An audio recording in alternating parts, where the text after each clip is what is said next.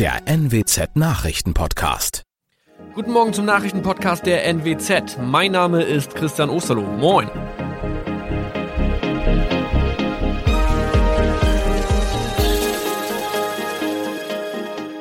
Und das sind unsere regionalen Nachrichten am Morgen. Die Grünen wollen Moorstraße in Oldenburg umbenennen.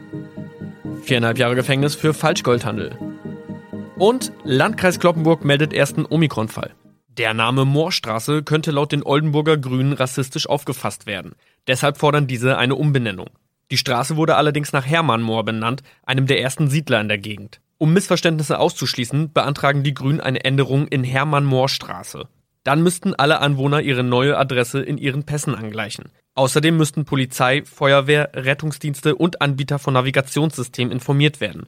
Die Stadtverwaltung schlug vor, ein Zusatzschild mit Informationen zur Person Hermann Mohr anzubringen. So könne man alle Irritationen beseitigen.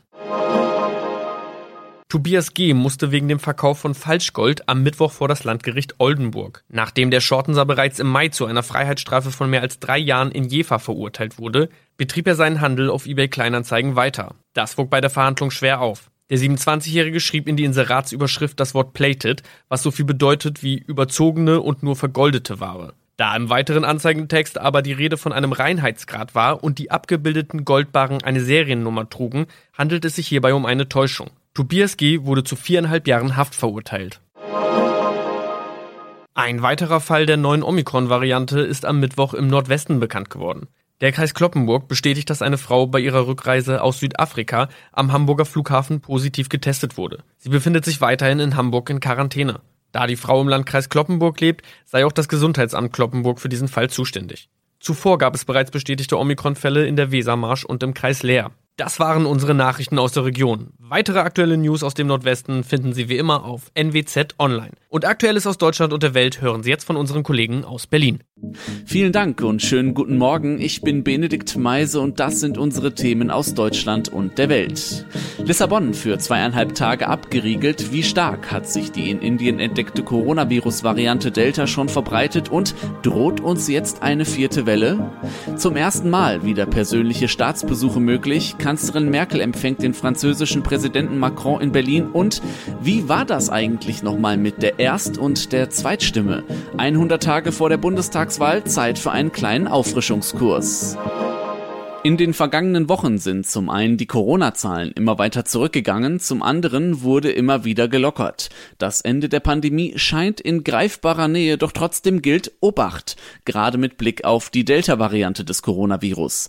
In Lissabon breitet sie sich aktuell sehr stark aus. Für rund zweieinhalb Tage wird die Hauptstadt Portugals deshalb nun abgeriegelt. Von Freitagnachmittag bis Montagmorgen dürfen die 2,8 Millionen Bewohner den Großraum Lissabon nur aus einem triftigen Grund verlassen lassen. Auswärtige dürfen nur in Ausnahmefällen einreisen, heißt es von der Regierung. In Deutschland hat sich diese Coronavirus-Variante noch nicht ganz so stark ausgebreitet. Dennoch, der Vorsitzende des Weltärztebundes Montgomery sieht Handlungsbedarf bei der Politik.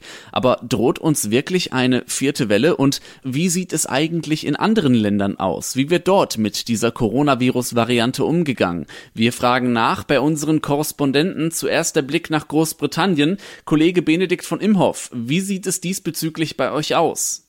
Ja, hier in Großbritannien dominiert diese Delta-Variante längst. Mehr als 90 Prozent der Fälle sind darauf zurückzuführen und die Zahl der Neuinfektionen, die schießt seit Tagen in die Höhe. Am Donnerstag waren es mehr als 11.000, das sind fast 2.000 mehr als am Vortag und die 7-Tage-Inzidenz liegt mittlerweile wieder deutlich über 70. Und dabei sah es vor einem Monat noch ganz anders aus. Da freuten sich die Briten schon auf die Aufhebung aller Corona-Maßnahmen, die angekündigt war. Doch wegen der Delta-Variante kam das anders. Premierminister Johnson hat diesen letzten Schritt erst einmal um vier Wochen verschoben. Dankeschön, Benedikt. Gleiche Frage auch an Kollegin Julia Macher in Spanien. Auch in Spanien bereitet die Delta-Variante immer mehr Sorgen. Zwar bewegt sich die Zahl der Infektionen mit der Mutation noch im einstelligen Prozentbereich, doch das Beispiel Großbritannien zeigt, das kann sich schnell ändern und das ausgerechnet jetzt, wo bald die Sommerferien beginnen und Spanien über die Aufhebung der Maskenpflicht wenigstens draußen an der Strandpromenade diskutiert.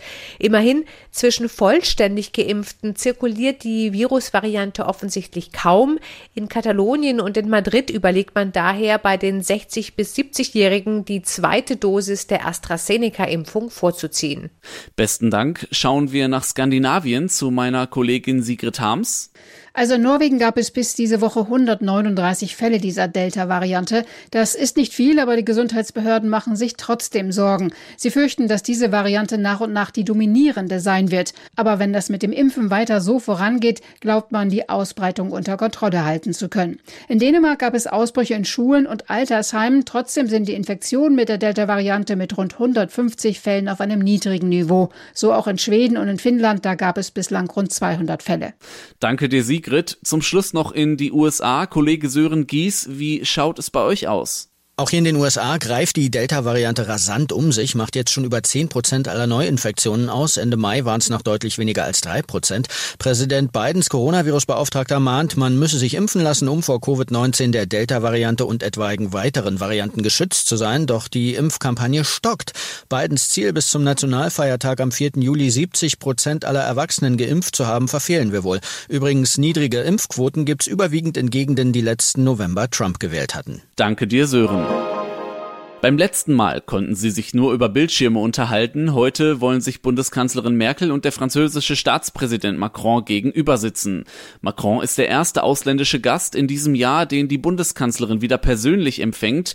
Wegen der Coronavirus-Pandemie haben die Staats- und Regierungschefs ja fast alle seit dem vergangenen Jahr auf Auslandsreisen verzichtet. Stattdessen fanden die Treffen virtuell statt. Ab heute soll sich das aber wieder ändern. Am Abend treffen sich Kanzlerin Merkel und Frankreichs Staatspräsident Macron im Kanzleramt. Bei einem Dinner wollen sie über die politische Zukunft sprechen. Kommende Woche trifft sich der Europäische Rat in Brüssel und vorab wollen sich Deutschland und Frankreich schon mal austauschen. Im Europäischen Rat kommen die Staats- und Regierungschefs der EU-Länder zusammen, um die politische Agenda der EU festzulegen. Laut Bundesregierung gibt der Rat wichtige Impulse für die Zukunft. Jasmin Becker, aktuelle Redaktion. Wegen der Corona-Pandemie ist die Klimadebatte in den Hintergrund geraten, das soll sich aber wieder ändern. In den kommenden Wochen wollen unter anderem Fridays for Future wieder auf die Straße gehen. Heute wird der Anfang gemacht, heißt es von der Organisation. An 25 Orten in Deutschland sollen Protestaktionen stattfinden, vor allem in Großstädten. Sie fordern von allen Parteien einen konkreten Plan, wie das 1,5 Grad Ziel eingehalten werden kann. Und auch im Koalitionsvertrag der nächsten Bundesregierung soll die sozial gerechte Klimawende verankert sein.